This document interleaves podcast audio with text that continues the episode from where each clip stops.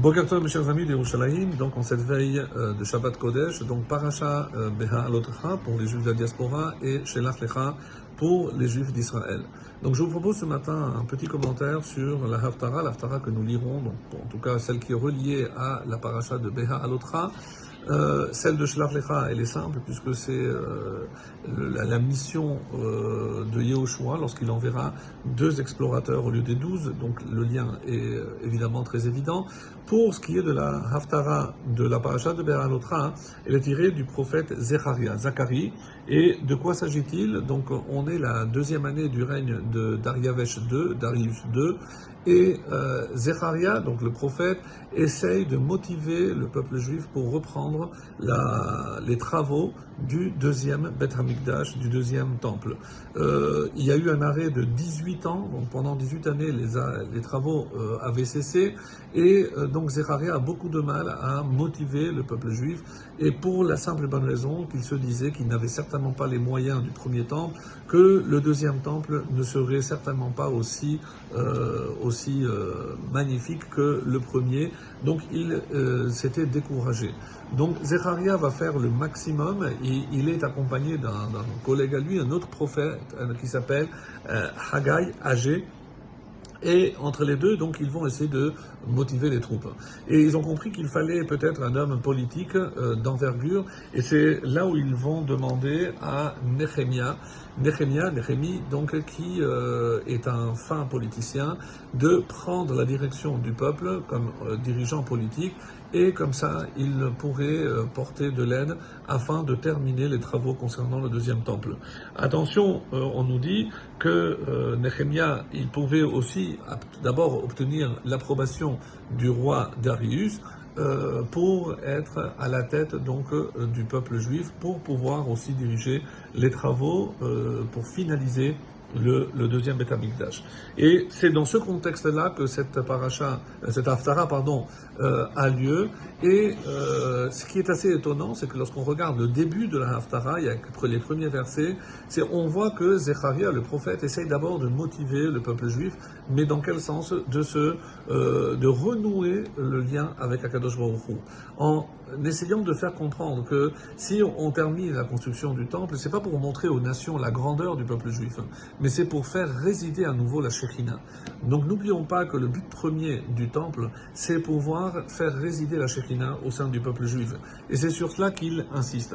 Ensuite, et euh, là on arrive au lien qui unit cette Haftara avec la, la paracha, c'est qu'au début de la paracha, il est question du candélabre, de la menorah que Aaron devait allumer, donc, et alors que c'est une mitzvah, on a déjà expliqué, qui euh, avait été déjà donnée dans Teruma, dans Tetzavé, on avait déjà parlé du rôle de Aaron dans l'allumage de la menorah, et Évidemment, ici, on va euh, justement donner une description de ce candélabre, de cette menorah, qui rejoint donc le thème de la paracha.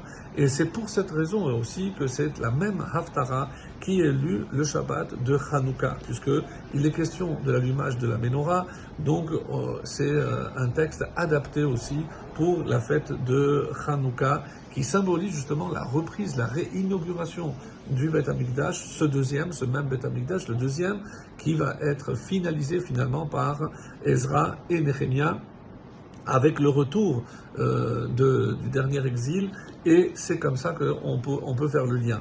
Mais sur quoi euh, Zecharia va mettre l'accent, et c'est peut-être ce message le plus important, qui l'obechaïl belobekoar. Donc il faut faire attention, parce que lorsque l'homme a tendance aussi à l'orgueil, à euh, se vanter de la réussite de ses entreprises, pour la simple et bonne raison qu'il peut euh, évidemment attribuer sa réussite à son intelligence, à son argent, à ses moyens, et euh, Zecharia tient absolument à mettre en relief l'important. L'important, c'est évidemment pas la réussite matérielle, mais c'est spirituel. Si quelqu'un réussit dans ce monde, c'est parce que c'est Hachem qui a voulu, et c'est comme ça que, donc finalement, donc cet Haftara souligne que la, la, consécration de ce nouveau temple, elle sera obtenue par des moyens d'ordre spirituel et pas matériel. C'est vrai qu'on n'a pas les moyens matériels de faire une demeure aussi magnifique, aussi magnifique que le, premier temple, mais Qu'est-ce que euh, Zecharia, encore une, encore une fois, euh, veut mettre en avant? C'est les moyens spirituels. C'est que si Hachem sent que nous, on est proche de lui, eh ben, euh, c'est Hachem qui fera le nécessaire. Et pourquoi la menorah? Parce que c'est l'exemple même de l'objet qui n'a pas été fait par l'homme. L'homme a fait l'effort. C'était quoi l'effort? C'est apporter la contribution.